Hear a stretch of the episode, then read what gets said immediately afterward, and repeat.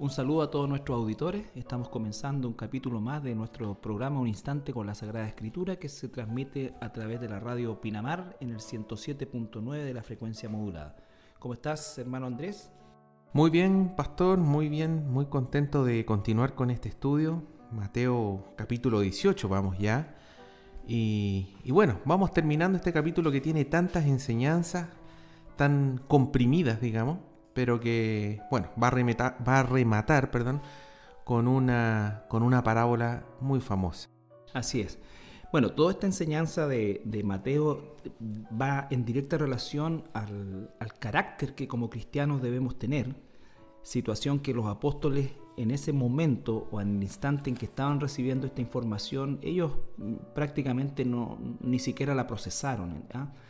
Eh, pero cuando vino el Espíritu Santo recordaron cada una de estas enseñanzas que el Señor Jesucristo les dio y por cierto eh, fueron vida en su, en, su caminar. Y una de las cosas que más ha enseñado este capítulo 18 es eh, el tema del perdón. El tema del perdón que es algo tan, tan básico para la vida porque de verdad el tema del perdón debiera ser algo natural en nosotros como seres humanos. Estoy sacando el plano espiritual eh, y como seres humanos porque si de algo estamos seguros los seres humanos es que somos imperfectos. Por lo tanto, las exigencias de perfección o de no equivocarse son eh, completamente irracionales en función de quiénes somos. ajenas a nuestra realidad. Ajenas a nuestra realidad. Mm. No somos perfectos no, no, somos estables en, muchos aspectos y por lo tanto el perdón debiera ser algo natural dentro de nuestro proceso, sin embargo cuesta tanto en el mundo y la iglesia desgraciadamente no escapa en la relación cristiana, muchas veces no escapa a, esta dinámica del mundo de, de, ser tan complicado el tema del perdón. Así es, y lo otro que menciona el capítulo 18 tiene que ver con eh, el ser como niños. ¿ah? comenzaba este capítulo con Jesucristo que tomaba un niño y nosotros veíamos en base a los textos paralelos, a los evangelios paralelos, que era un niño de aproximadamente unos dos años de edad, es decir, que hace poquito que estaba caminando, era un niño muy indefenso. Eh, en, un versículo paralelo dice que Jesús lo toma en brazos, ¿cierto? Eh, y por lo tanto lo coloca frente a ellos y frente a, los discípulos empieza a hablar de que nosotros debemos entrar al reino de los cielos como un niño. Debemos protegernos, debemos cuidarnos como se protege y se cuida un niño, debemos corregirnos y disciplinarnos como se hace con un niño y finalmente, lo que mencionaste tú Carlitos, debemos perdonarnos como a niños. Así es. Bueno, eh, también se habla de la oveja y ahí tenemos dos eh, analogías que utiliza el Señor Jesucristo en relación a una oveja con todo lo indefenso que significa y ya lo analizamos largamente y el niño, porque más que el foco en el niño en sí es la situación de un niño de esas características, tal como decías tú, entre dos, tres años máximo, de total y absoluta ignorancia, dependencia, ¿no es cierto? Y, e incapacidad de resolver por sí solo cualquier problema que venga por delante. Eso es lo que habla el Señor, que debemos nosotros estar, depender de Él a tal manera como depende un niño pequeño de sus padres o de la persona que lo cuida. Así es. Bueno, vamos a leer entonces, Carlito. Vamos adelante.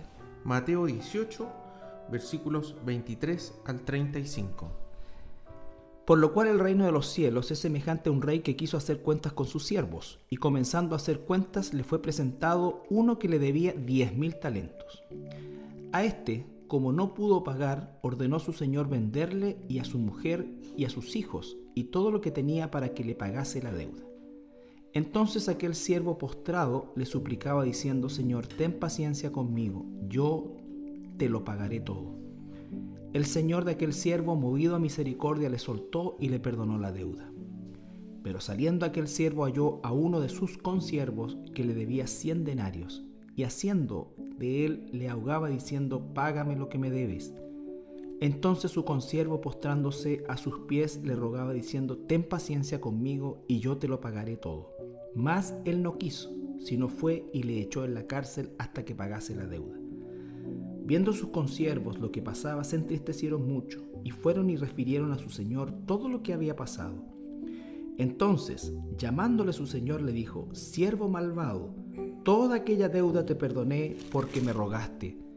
¿No debías tú también tener misericordia de tu consiervo como yo tuve misericordia de ti? Entonces su señor enojado le entregó a los verdugos hasta que pagase todo lo que debía. Así también mi Padre Celestial hará con vosotros si no perdonáis de todo corazón cada uno a su hermano sus. Bueno, este, esta parábola que menciona Jesucristo es un poco en respuesta a, a lo que habían conversado recién con el apóstol Pedro. El apóstol Pedro le había preguntado a Jesús, cuántas veces debo perdonar a mi prójimo. Y lo que vimos en el programa anterior es que según la tradición rabínica se debía perdonar tres veces y no más.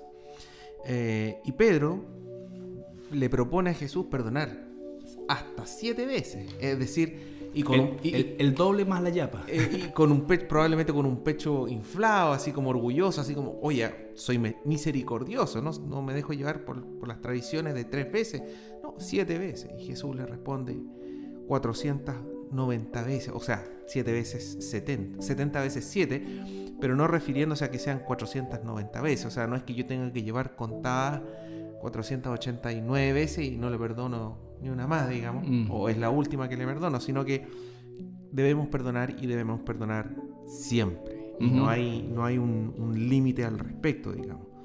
Bueno, el tema del perdón, eh, como lo trata el Señor Jesucristo, resulta, por supuesto, antinatural a lo que nosotros estamos acostumbrados, en lo que hemos sido criados y sobre todo en lo que observamos a todo nivel eh, en nuestra sociedad. Eh, sin duda alguna, han ocurrido situaciones en nuestro propio país, por ejemplo, en el cual ocurrieron muchísimas, muchísimas eh, situaciones complicadas con el tema de los derechos humanos y todo esto que, se, que, sucedió durante periodos y décadas anteriores y vemos que esa herida eh, en la sociedad, y no estoy hablando solamente de las personas que, que se vieron directamente involucradas en, en, este tipo de, de, actos, sino que la sociedad en general eh, persiste, porque tú ves reclamar a una masa de personas o, de hacerse parte de, esta actitud vengativa a una masa de personas eh, la cual la mayoría no tiene directa relación con, eh, con las personas que han estado o estuvieron o están en una situación, digamos, de los detenidos desaparecidos, que es el tema que, sigue dividiendo este país. Entonces, eh, no se trata de, echarle tierra a a, los errores, sino que se trata de un concepto de perdón que va más allá de incluso la restitución, porque muchas veces la restitución es imposible. Entonces, aquí en el ejemplo de, esta parábola nos habla justamente de un hombre que se encuentra en una situación absolutamente, absolutamente imposible de restituir. Imposible de restituir. Entonces, eh, ese es el punto de partida. No, el punto de partida no es algo que es posible restituir, sino que está hablando de alguien que está en una condición absolutamente imposible de responder a la deuda que tiene. Así es. Y de hecho, eh, esta parábola comienza hablando de que así es el reino de los cielos. Dice, Exactamente. Por lo cual el reino de los cielos es semejante a. Y ahí habla de un rey. Y obviamente este rey se refiere a Dios Padre. ¿cierto? A Dios. Eh, y dice que Él eh, va a hacer cuentas con sus siervos. Esos siervos vendríamos a ser nosotros, Así los, es. los hijos de Dios. La mayoría de las cartas del, del, apóstol Pablo y otros apóstoles también comienzan declarándose siervos de Dios. Exactamente. Y la palabra en griego es taulus y quiere decir esclavo. Esclavo. Son esclavos. Entonces es un, un esclavo voluntario. Exactamente. Y ese, y ese rey va a hacer cuenta con sus esclavos que vendríamos a, hacer nosotros, digamos. Pero como bien dices tú, Carlito, lo primero que hace es que le fue presentado, dice, uno que le debía 10.000 talentos. Mm. ¿ah? Diez 10.000 talentos. Y esa, esa palabra que dice ahí, 10.000, es una palabra en griego que es murios. Fíjate que tiene dos concepciones. Una es el valor numérico, que es 10.000, que es la palabra que tiene la, mayor representación numérica, digamos. Eh, y el sinónimo, otra, la, palabra también significa eh, imposible de contar. ¿Te fijas tú? Y de hecho hay muchas palabras en español y en inglés y en otras eh, lenguas derivadas del, latín, digamos, y del griego, que utilizan esa raíz, digamos. ¿ah? Entonces, se refiere a una persona que debía una gran, gran cantidad de dinero. Por ejemplo, eh, la producción total anual en las provincias de Judea, Samaria y, e Idumea eran de 600 talentos. Esa era la producción, por así decir. Ah, el, el, ¿Cómo le llaman? El PGB. El PGB. El PGB de esas tres provincias, ¿cierto? Eran 600 talentos al año. Eh, Galilea producía además otros 300 talentos al año. Es decir, toda esa zona, 900 talentos al año. Y esta era una persona que tenía una deuda de 10.000. Entonces, como dices tú, imagínense una persona que tiene una deuda personal con el rey. Eh, Equivalente al, PGB. al PGB de, una tremenda sector económico, ¿te fijas tú? De 10 años acumulados, más decir. Entonces es una suma, pero imposible, imposible de devolver, porque más encima cuando el, rey lo confronta, ¿cierto? Eh, le dice, Señor, ten paciencia conmigo y yo te lo pagaré todo, dice. Nosotros sabemos que eso es imposible. Así es, y fíjate que eh, lo, lo importante de esto es que nos grafica a nosotros, por supuesto, en esa condición, de darnos cuenta que tenemos una deuda imposible de pagar y que nos condena. Y nos dice cómo el hombre llegó, porque uno puede pensar, eh, ¿cómo es que llegó a deber tanto? Exactamente. Eh, ¿En qué se metió que debió tanto? Pero más que el hecho de que en qué se metió para llegar a deber tanto, porque es una parábola, se refiere al hecho de la condición que tenemos nosotros como seres humanos naturales de eh, cargar con una deuda que se tiene que cobrar porque Dios es justo, pero que nosotros es imposible, imposible que podamos pagar.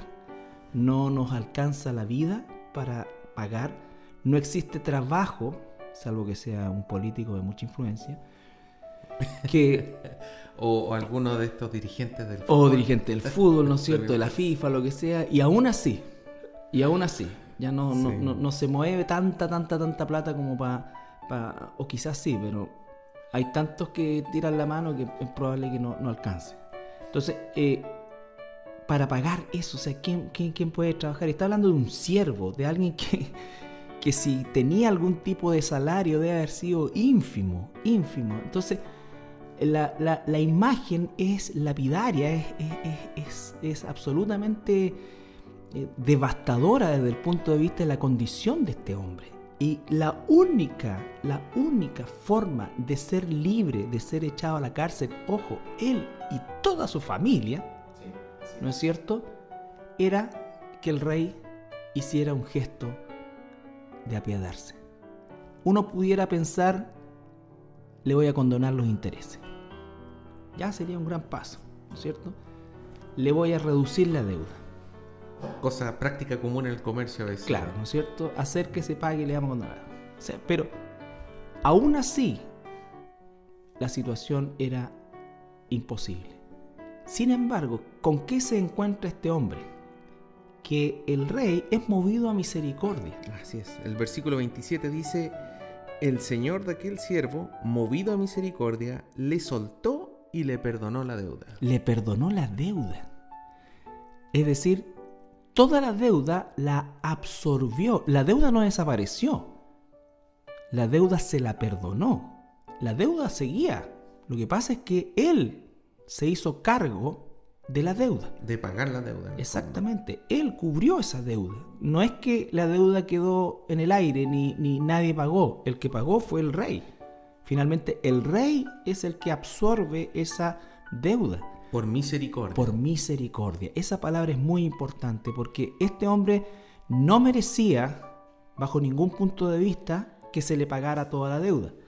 No merecía recibir ningún tipo de beneficio. Y recibe de todas las opciones que podía haberle dado el rey como una forma de renegociar esa deuda, ¿no es cierto? Recibió la más increíble de todas. Te perdono todo. Te perdono todo. Entonces, la posición del siervo, la posición del rey, la situación eh, de uno y de otro, ¿no es cierto? Es lo que eh, eh, hace de esto algo tan, tan maravilloso en cuanto a la enseñanza, porque aquí nos está diciendo en qué magnitud Dios nos ha perdonado a nosotros, a nosotros que somos sus hijos, a los siervos. ¿Cuánto nos ha perdonado Dios? Y no nos ha perdonado de una manera en que nosotros tengamos que pagarle en cuotas algo, no, sino que nos perdonó todo. Toda todo, la deuda. Y lo otro que aparece ahí en versículo 27 dice, antes le soltó primero, dice. Claro, lo liberó. Claro, porque ese es otro tema. La, la, escritura dice, nosotros somos esclavos del pecado. No somos libres. Aquí viene una liberación, ¿cierto? Aquí somos libres. Eh, nosotros estábamos en la misma condición de este señor. Él, su esposa, sus hijos estaban todos en la cárcel, preparando para ser vendidos, dice. ¿Mm? Pero, pero no es así. O sea, en, nuestro caso también, nosotros estamos en la cárcel, por así decir, estábamos siendo esclavos del pecado. Entonces el Señor no solamente nos perdona la deuda, sino que además nos da la libertad del pecado. Esto es crítico para el sentido de, de entender bien la condición en que se encontraba este hombre que nos representa a nosotros, a nosotros. Él nos representa a nosotros, tal como muy bien lo dijiste tú. Este, este, este, puede ser cualquiera de nosotros, a quien se le ha perdonado lo imposible, quien ha recibido lo que no merecía. Dios, movido por la misericordia, nos extendió el pago de la deuda que tenemos o que teníamos en el caso nuestro. Por lo tanto, uno puede entender con esto también la ridiculez de creer que uno puede pagar a Dios con una manda, con esto, con sacrificio, con lo que sea, con obra, todo. ¿Qué obra tendría que hacer yo para que, que, valiese esta cantidad? ¿Qué, pudiera construir? Siendo yo siervo, ¿qué puedo hacer, puedo hacer para pagar la deuda externa de un país, de un país. por muchos años? Exacto del acúmulo por lo menos de 10 años. ¿Cómo, puedo? ¿Qué, qué, tendría que hacer? ¿Un diploma? Un, qué, ¿Una maqueta? ¿Qué? ¿Qué, ¿Qué, pudiese llegar a tener algún valor? Claro. Lo único que hizo este hombre fue postrarse, dice. Ahí está. Versículo 26. Entonces aquel siervo postrado le suplicaba diciendo, Señor, ten paciencia conmigo y yo te lo pagaré todo. Es esa, esa es la actitud, digamos, en el fondo. Y aún en la actitud que él tenía se ve el rasgo eh, humanista caído, que es el hecho de que yo te lo pagaré todo, o sea, dame tiempo nomás. Claro. Es como, dame tiempo, yo te lo pago. Entonces... Eh, Ahí está la misericordia también de Dios. Y la misericordia de Dios para pagarle a una persona que no lo merecía, porque en su orgullo todavía él creía que podía pagar. Fíjate, Carlito, eh, un aspecto importante que muchas veces los cristianos pueden decir, bueno, ¿y por qué Dios perdona nuestros pecados? ¿Por qué lo hace? He llevado misericordia, dice acá. ¿Pero por qué? Y fíjate que en Isaías 43, 25 habla, habla Jehová, digamos. Y dice, yo, yo soy el que borro tus rebeliones por amor de mí mismo, y no me acordaré de tus pecados. Buen punto. Ese, es otro tema, Carlito. Buen punto, porque aquí derribamos el mito que muchas veces se usa con decirnos que nosotros somos tan importantes que Dios aquí, esto acá. Y no, nosotros no, lo que hizo Jesús lo hizo para la gloria del Padre en primer lugar, por amor a sí mismo. Entonces, eh, nosotros somos beneficiarios del, del amor de Dios en el sentido de que Dios lo hace por amor a sí mismo. A nosotros nos puede parecer sumamente eh, egocéntrico, egoísta, pero el amor de Dios es el amor puro. El, amor, más puro, perfecto que puede tener es el mm. amor por sí mismo. Entonces, en función de ese amor, Él nos ha dispensado un amor misericordioso, de gracia, que nos da vida eterna, salvación, cuando merecíamos nosotros el infierno eterno y perdición. Sí, ese, ese es un tema bien importante, Carlito, porque como dices tú, eh, a veces uno, uno puede encontrarse con, con personas que, que, que, dice ser cristiano o está comenzando y que hay dentro de sí mismo algo de orgullo, digamos, en el sentido como, no, yo hice la elección por Cristo, o sea, yo hice de mi parte, yo me merezco tal o cual cosa, digamos. Y lo que nos enseña la escritura es que no merecemos absolutamente nada, que Dios nos perdonó por amor a sí mismo. Y es más, cuando ahora que estamos estudiando Apocalipsis, estamos viendo que nuestro destino eterno es adoración continua a Dios. Ese es el amor a sí mismo que tiene el Padre, digamos. ¿Por qué lo hizo? Nos hizo por amor a sí mismo, nos, nos salvó por amor a sí mismo, nos va a restaurar, nos va a dar un, un cuerpo nuevo, dice, y eternamente nosotros vamos a estar agradecidos de Él. Y esa va a ser nuestra expresión de amor hacia Él. ¿Te fijas tú? Todo es para la honra y para la gloria de Dios. Sí, es, eh, eh, es tan importante todo esto porque, eh, vuelvo a insistir, existen tantos mitos, engaños, eh, consciente o inconsciente, eh, en, en, el mundo cristiano, eh, que el, el, el, muchas veces se piensa que se hacen cosas para Dios, yo voy a hacer esto para Dios, yo voy a hacer esto para Dios. Eh, se usa un tipo de lenguaje tan equivocado. En, Dios me necesita. Claro, Dios te necesita aquí, Dios me necesita, Dios necesita hombre. No, no, no, no, no, no, no, Dios no necesita nada. Todo lo que nosotros hacemos es para su gloria, para, darle gloria a Él, para que Él sea el primero en todo.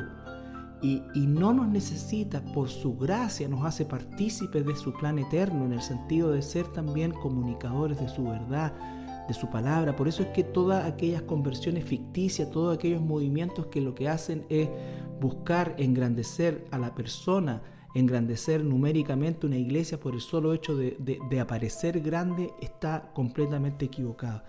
Todo lo que Dios nos ha dado es por amor a sí mismo y nos extiende de su amor por gracia. No lo merecíamos. Por eso es tan importante cuando nosotros enseñamos la doctrina de la elección, que es una doctrina tan eh, rechazada, y estoy hablando del mundo cristiano, ¿no es cierto? Ni siquiera de, de, estoy hablando de los cristianos verdaderos incluso, es tan rechazada, equivocadamente rechazada por el hecho de que no se puede concebir que Dios controle hasta eso.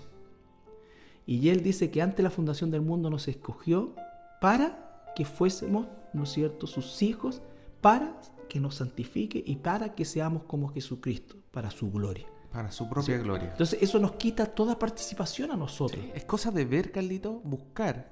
Si usted tiene la opción de buscar en alguna Biblia digital este, este texto, digamos, por amor a mí mismo, búsquelo. Va a encontrar muchos versículos en el Antiguo Testamento donde Dios declara el amor a sí mismo y cómo por el amor a sí mismo Él perdona pecados, Él eligió el pueblo de Israel, Él ha llevado a la humanidad hasta donde la ha llevado, digamos. Exactamente. Bueno, en el versículo 28 en adelante eh, vamos a ver un cambio, un cambio que es qué es lo que hace esta, esta persona, este siervo, una vez que sale de la cárcel, ¿cierto, Carlito? Así es. Vamos a ir a nuestra pausa musical y regresamos.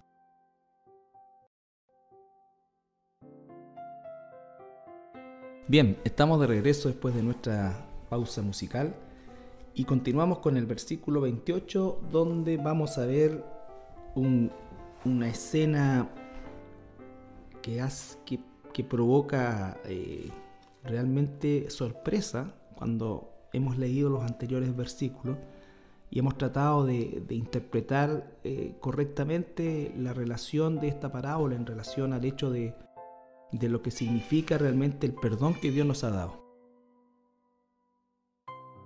Y llegamos al versículo 28.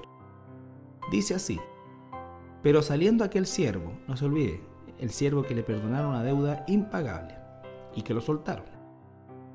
Pero saliendo aquel siervo halló a uno de sus consiervos, es decir, alguien como él. Como él, que tenía el mismo Señor, el mismo Rey. Exactamente. Que le debía 100 denarios. Y haciendo de él, le ahogaba diciendo, fíjense la actitud, Le ahogaba. le ahogaba, págame lo que me debes, págame lo que me debes. Entonces su consiervo postrándose a sus pies le rogaba diciendo, ten paciencia conmigo y yo te lo pagaré todo. Mas él no quiso, sino fue y le echó en la cárcel hasta que pagase la deuda. Fíjense, antes de analizar lo que pasa después con el, con el rey, remitámonos a estos tres versículos. Tenemos a un hombre, un siervo, que sale con, debiera salir con la alegría, la felicidad, eh, eh, la, misericordia, pero a, flor, de, piel. A flor de piel. Debía una cantidad de dinero, pero impagable. Y ni siquiera le dieron eh, opciones de pago, sino que le perdonaron todo. ¿Cuál es la actitud de él? Encuentra... Es, como, perdón, es, como la gente que le borraron en el DICOM, así. Claro, ¿Ah? que le borraron el DICOM, exactamente. Pero no, solamente lo borraron del listado, sino que alguien le pagó la deuda a usted. Le pagó la deuda. Usted ya no tiene deuda, usted ya... No, fue absolutamente cancelada la deuda. Eh, imagínense, ¿ah? eh, esta es una situación bien, bien, bien difícil. Pero desgraciadamente muy habitual.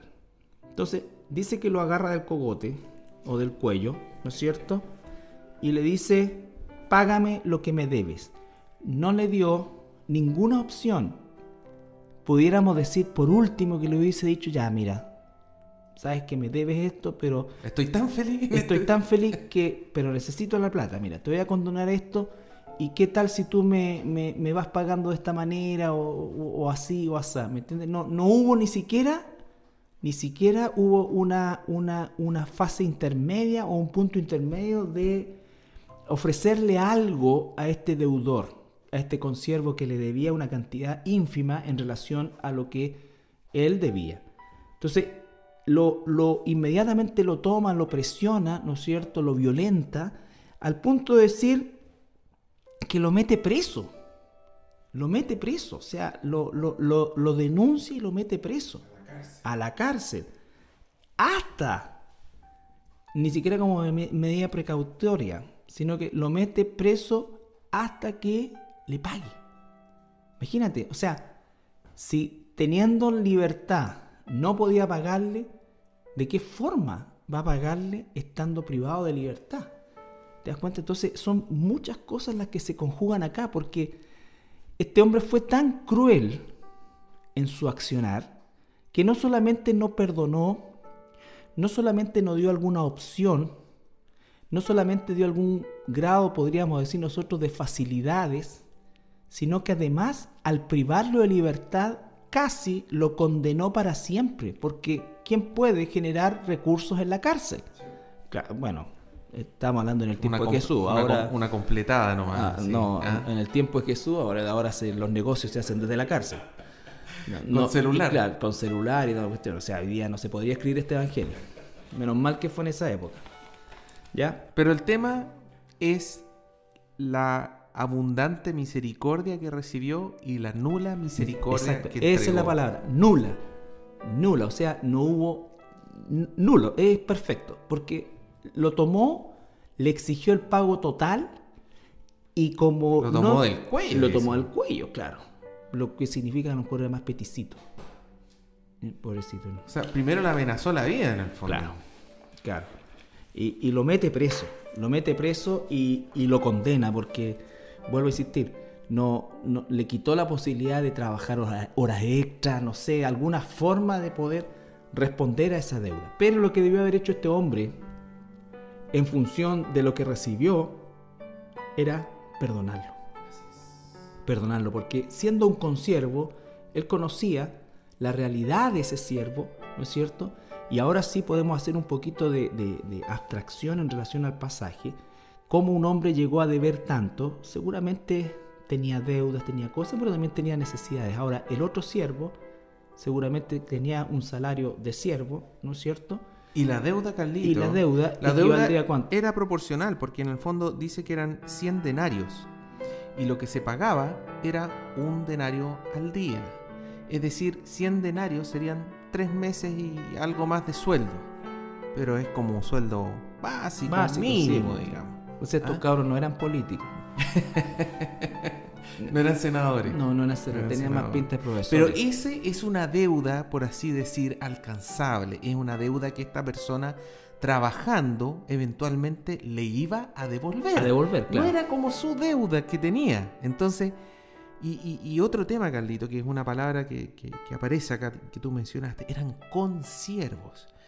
Eran siervos del mismo Señor, en este caso del mismo Rey. Y esa es nuestra situación. Si yo tengo una disputa con mi hermano en Cristo, él y yo somos consiervos, somos coesclavos, es decir, eh, eh, le pertenecemos al mismo Señor, le rendimos cuentas al mismo Señor, que es Dios. ¿ah? Eh, en Apocalipsis 22.8, por ejemplo, cuando el apóstol Juan está viendo todas estas revelaciones, ¿cierto? Apocalipsis, Apocalipsis 22.8 dice, yo soy Juan, el que oyó y vio estas cosas. Y después que la hube, hube oído y visto, me postré para adorar a los pies del ángel que me mostraba estas cosas. Pero él me dijo, mira, no, lo, hagas. Yo soy consiervo tuyo, de tus hermanos los profetas y de los que guardan las palabras de este libro. Adora a Dios. Entonces, eso es súper importante tener claro de nuestra relación con los hermanos y hermanas en Cristo. No es otra persona más nomás. Somos cosiervos. Ambos le rendimos cuenta al mismo Señor, al mismo Dios. Y por lo tanto mi relación es distinta. En este caso, por ejemplo, incluso era un ángel. El ángel nos está diciendo, oye, yo soy cosiervo tuyo. Tú y yo somos esclavos del mismo Señor. Ambos le rendimos cuenta al mismo Señor. No me adores a mí, adora a Dios. Bueno, eh, podríamos seguir mucho en relación a, ver esta actitud, pero esperamos de verdad que todos nosotros, partiendo por nosotros, ¿no es cierto?, eh, meditásemos el tema del perdón dentro de los márgenes que, nos toca a nosotros vivir, que sin duda pueden ser mucho menos extremos que esto, y, lo que lo hace aún más eh, complicado o, más pecaminoso es que normalmente las deudas eh, que se tienen con nosotros dicen relación principalmente con situaciones, con actitudes, no necesariamente con dinero, ¿me entiendes? Pero obviamente eh, eh, esos pequeños diferencias que se, que se transforman después en verdaderas rocas que impiden que exista perdón, que exista una relación, es lo que tiene que hacernos meditar a nosotros si somos cristianos y sobre todo, sobre todo con nuestros hermanos. Por eso es que es tan linda la iglesia, porque la iglesia es uno, si no el más grande lugar donde nosotros podemos y debemos hacer gala de nuestros frutos espirituales o del fruto espiritual. No hay lugar, no hay mejor lugar donde extender misericordia que en la iglesia. No hay mejor lugar donde extender gracia que en la iglesia. No hay mejor lugar que donde extender perdón que la iglesia. ¿Saben por qué? Porque al ser un cuerpo, la relación entre nosotros como hermanos, ¿no es cierto?, pasa a ser una relación de consiervo y por supuesto que las diferencias que tenemos entre nosotros, tenemos que en definitiva verlas a la luz de Cristo siempre y ser uno en Cristo. Por eso es que uno entiende con el paso del tiempo la potencia de las palabras de Jesús. Dijo que cuando vean los de afuera que ustedes son uno y están unidos, ellos van a creer que yo existo. Fíjate la potencia. Y para que exista esa unidad tan férrea, no podemos pedir perfección del hermano o la hermana, todo lo contrario. Tenemos que entender que ahí radica la esencia de las palabras de Jesús. En la medida que nosotros practicamos el amor ágape como hermanos, expresado en perdón, misericordia, eh, eh, todo lo que, lo que... Paciencia. Paciencia, ¿no es cierto? Eh, eso en definitiva es lo que va a marcar la diferencia, porque en otros lugares, en el mundo, no es así. Cuando el hijo se enoja con los papás, se va de la casa. Cuando el político se enoja con, con el partido, se cambia de partido cuando un, un, futbolista, ¿no es cierto?, no le gustan las condiciones, cambia de equipo. Y, y, eso está. Cuando uno no le gusta ya sus amistades, eh, se cambia de amigo. cuando, eso, no debe ser. Eso no debe ser la iglesia, pero tú ves eso. Ves, por ejemplo, cuando hay disputas entre hermanos que han llegado hasta los tribunales. ¿Entiendes? Hasta los tribunales. Y esa situación hace que ya no ¿Y tú por qué no vienes a la iglesia y te lo encuentras? No, pues en realidad tuve un problema con tal persona, con tal este. y, me fui de ahí. y me fui de ahí. ¿Y dónde está? Bueno, en ninguna parte. Bueno, la otra vez escuché una historia, digamos, de un, de un, un chiste, digamos, de un náufrago eh, y que finalmente lo habían ido a rescatar a la isla y en la isla habían tres casitas por así por así decir. Entonces le preguntaban, ¿y por, qué ahí tienes tres casitas? Entonces, bueno, la primera casita es donde yo duermo, donde yo vivo. Que sea. Y la segunda, no, es que después de un tiempo ya empecé a sentir un vacío espiritual y hice una iglesia. Y la, otra, no, es que me enojé con esa iglesia, entonces me fui a la del lado. esa es nuestra naturaleza, digamos. ante cualquier cosa, aunque estuviera solo, ya se enojaba con la iglesia y, construía otra. Sí, e, esa es una práctica tan, tan, tan común, tan desgraciadamente común dentro de las congregaciones eh, y que las. ¿Por qué? Porque están buscando el lugar perfecto. Entonces, a mí me, me, me, me, estresa un poco cuando llegan personas y dicen, no, es que en realidad al otro lado no es como acá, aquí yo me siento bien. O sea, si tú estás acá porque te sentís bien, tienes que examinar eso y estar acá porque realmente Dios te trajo y realmente la doctrina y esto y acá, porque si no es algo, tú tienes que saber que la, iglesia no es una opción, es una, es, una obligación que Dios ha impuesto y es la forma en cómo Él trabaja. Entonces, el tema con nosotros como consiervos, te digo una cosa, suele suceder, y lo he visto en todos estos años, que las personas tienen mucha más misericordia y son mucho más amables con gente del mundo que con sus propios hermanos. Con sus propios hermanos. O sea, al punto que tiene mejor, entre comillas, una palabra que me carga, pero tengo que decirle, mejor feeling, ¿no es cierto?, con los mundanos que con sus propios hermanos. Se aburre con sus hermanos, se aburre con sus hermanas, no los soporta esta cuestión acá. Y, y como mucha gente dice, ¿no es cierto?, amo a Jesús, pero no me gusta la iglesia. Bueno, todo esto tiene que ver también, Carlito, con los versículos que habíamos leído antes, de cómo se debe perdonar a un hermano. Porque la verdad es que si nosotros fuésemos obedientes a eso, en toda iglesia, digamos, estaríamos pero mucho mejor. Las personas estarían, eh, sabrían por lo menos que están obligadas a corregir a aquel hermano que los hirió, en vez de estar eh, diciéndolo por toda la iglesia. Desparramando la amargura. mira lo que me hizo tal y tal. Y, no, y haciéndose las víctimas. Lo que dice el Señor, tú tienes que ir y confrontar a tu hermano. Culpando al de al lado siempre. Nunca tengo En privado. todo. Claro, no, me hizo esto, esto, esto, me miró feo, no me invitó al cumpleaños. Etcétera. Supe que se juntaron y, y todas esas cosas que ocurren en otros lados, sí. ¿ah? que surgen en otras, en otras consejerías. En, otras consejerías. Exactamente. ¿Tú, ¿Y tú por qué te estás yendo? No, porque dijeron de mí. Corta, ¿sabes qué? Ándate, le digo yo. Me hacía un favor, porque gente como tú no la quiero tener al lado. Bueno, pero el tema es la misericordia, Carlito. Y no, se lo digo con misericordia. Y, el perdón. El perdón. ¿Cómo debemos perdonar al prójimo? Bueno, aquí vemos, vamos a ver ahora con el versículo 31 en adelante ¿Qué es lo que pasa con, otros consiervos, es decir, otros hermanos en Cristo que estaban presentes viendo esto? Viendo sus consiervos lo que pasaba, se entristecieron mucho y fueron y refirieron a su señor todo lo que había pasado. Entonces, llamándole su señor, le dijo, Siervo malvado, toda aquella deuda te perdoné porque me rogaste. ¿No deberías tú también tener misericordia con tu consiervo, como yo tuve misericordia de ti? Entonces su señor enojado le entregó a los verdugos hasta que pagase todo lo que debía. Así también mi Padre Celestial hará con vosotros si no perdonáis de todo corazón cada uno a, sus, su hermano sus ofensas. Bueno, ahí el, último versículo en el fondo es la enseñanza y, en el fondo es el punto que le estaba diciendo a Pedro, esto, esto de 70 veces 7, ¿por qué nosotros tenemos que perdonar tantas veces? Y, aquí viene la parábola, porque nuestra deuda con Dios es infinitamente mayor que la deuda que cualquier otra persona puede tener conmigo. Y sin embargo Dios me está perdonando a mí. Por lo tanto yo estoy obligado a perdonar a esa persona. Por eso es que el perdón espiritual, eh, eh, por dos, el perdón es un, es un, es un, es un elevado acto de del fruto del Espíritu en la vida de un cristiano. Un cristiano que,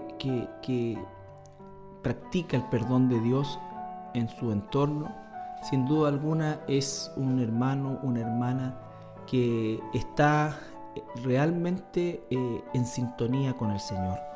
Porque eh, e-, ese es el rasgo, ese es un rasgo fundamental cuando, cuando no existe eso y existe a la vez dureza, existen muchas veces, eh, diríamos nosotros, amargura incluso, no estamos, estamos frente a alguien que quizás, punto uno, no es cristiano, o punto dos, está eh, alejado de su relación con el Señor.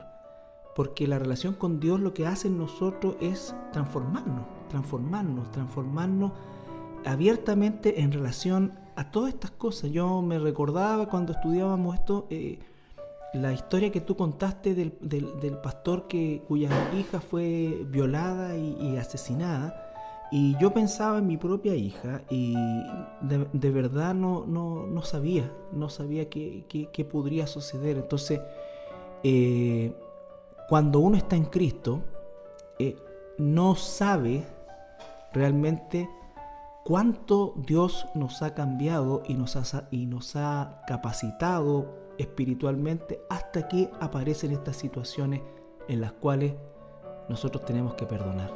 Y estamos obligados, Carlito. Exactamente. O sea, como, leímos nosotros antes en Mateo 6, 14 15, dice, porque si perdonáis a los hombres sus ofensas, os perdonará también a vosotros vuestro Padre Celestial.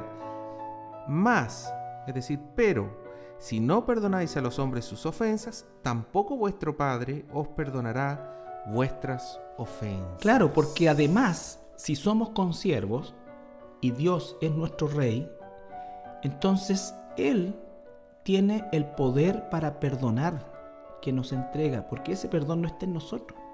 Cuando nosotros actuamos como el, primer siervo, ¿no es cierto?, que salió perdonado a la presencia del rey, lo que estamos diciendo es, en primer lugar, rechazando, si somos hijos de Dios, el poder de Dios para ese milagro del perdón. Y en segundo lugar, estamos haciéndolo en la carne, solamente en la carne. O sea, eh, estamos nosotros tratando de tener recursos humanos nuestros para perdonar y le digo una cosa, no los tenemos. No los tenemos. La única forma de extender un perdón real, verdadero, es cuando el Espíritu Santo muere en nosotros.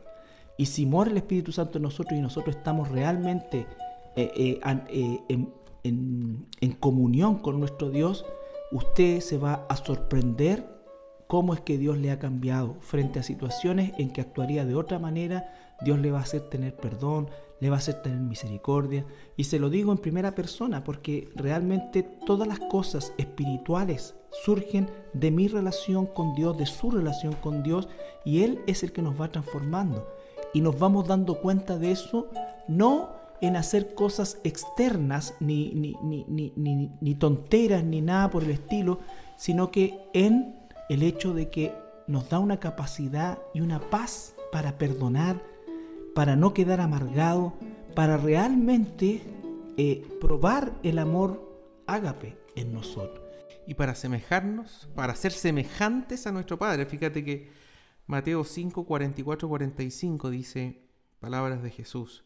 Pero yo os digo, amad a vuestros enemigos, bendecid a los que os maldicen, haced bien a los que os aborrecen y orad por, por los que os ultrajan y os persiguen, para que seáis hijos de vuestro Padre que está en los cielos, que hace salir su sol sobre malos y buenos y que hace llover sobre justos e injustos. Sí, eso, eh, eso es, es, Por eso es que le vuelvo a insistir, si usted no es un cristiano, eh, estas palabras son imposibles para usted, son imposibles.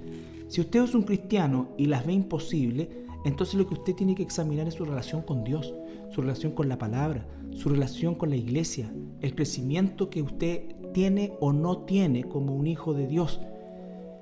Aquí está hablando de un siervo, por lo tanto estamos en, función de que es un cristiano o un hermano, ¿no es cierto? ¿Qué pasó con este hombre? Este hombre disfrutó del perdón de Dios, pero nunca de una relación con Dios. Por eso es que hizo lo que hizo. Por eso es que en definitiva eh, actuó como, como actuaría cualquier mundano ante una situación de ese tipo. Nosotros, si estamos realmente en el Señor y si somos guiados por el Espíritu, somos hijos de Dios, y si somos guiados por el Espíritu, entonces nuestra respuesta será sobrenatural, será sobrenatural. Yo no sé cuánto soy capaz de perdonar hasta que estoy frente a una situación, pero si estoy verdaderamente en comunión con Dios, Dios no va a dejar nunca de sorprendernos con cuánto nos ha cambiado. Así es. ¿Cuánto Y nos es- ha cambiado? Y es la única forma, Carlitos, de tener una verdadera restauración Así es. de, de- de algún momento, de algún dolor. Dolor vamos a sentir. O sea, cuando alguien eh, peca contra nosotros, digamos, eh, hace algún daño, uno siente dolor. Eso es inevitable. Pero el tema Pero no lo- te gobierna. el, el tema es lo que viene después de ese dolor. ¿Qué viene? Viene raíces de amargura, vienen los deseos de venganza, vienen esto de que, bueno, que Dios te perdone porque yo no te voy a perdonar, digamos, o no. No, no debiera hacer eso. Yo debo perdonar a esa persona, lo que vimos la semana pasada. Siempre debo perdonar a toda persona en mi corazón, en primer lugar, ante Dios. Y si esa persona se me acerca a pedir perdón, y como, como, como dice ahí, digamos, como, como termina Jesucristo en el último versículo, yo tengo que perdonar de todo corazón. Esas son las palabras Sí, que e- Jesús. y eso lo vamos a tratar al- eh, probablemente en la próxima semana ya, pero Mm. me acordé de una canción mundana. Que tiene que ver con el perdón. Sí, me decía, ¿y cómo perdonar es don divino? Que te perdone Dios, porque yo no. Eso no corre para nosotros. Eso no corre para un cristiano. Nosotros somos cristianos. Porque si no perdonamos, no podemos ser cristianos. Porque el Señor dice que no, no, no va a perdonar nuestros pecados. Y si no perdona nuestros pecados, no tenemos Nos va a hacer reino. qué cosa? Nos va a hacer esclavos de nuestro pecado otra vez, en el sentido, como dice al final del, del, del capítulo, ¿no es cierto?, que nos entregó a los verdugos. Claro, esa- esas son las personas que terminan yendo al lago de fuego, digamos, que es el destino que, que es justo. Eso es, eso es justo. Ese debiera ser el destino de todos nosotros, digamos. Que nos Sí. haya sacado de ese destino es por solamente su misericordia. Y esto de los verdugos también es importante porque fíjate que hay cristianos que viven en una condición de amargura, eh, a pesar de ser cristianos, porque justamente no han extendido perdón o de alguna manera no han tratado eso o lo han eh, dejado o, o- en definitiva no le han tomado el, el real la- la- el real perjuicio que ocurre cuando estas raíces de amargura crecen crecen porque está refiriéndose a cristianos acá, a hermanos, por eso dice después el versículo 35, así también mi Padre Celestial hará con vosotros, si no perdonáis de todo corazón cada uno a su hermano las ofensas. O sea, es posible y desgraciadamente es real que tenemos cristianos amargados. Cristianos amargados. Vamos a una pausa y Ya volvemos. ya volvemos. Bien, ya estamos de regreso y bueno, vamos a despedir el programa el día de hoy. Eh, vamos a continuar en esta línea de, de lo que nos va hablando el Señor. Vamos a profundizar un poquito más en, en- en los pasajes en relación a esta historia.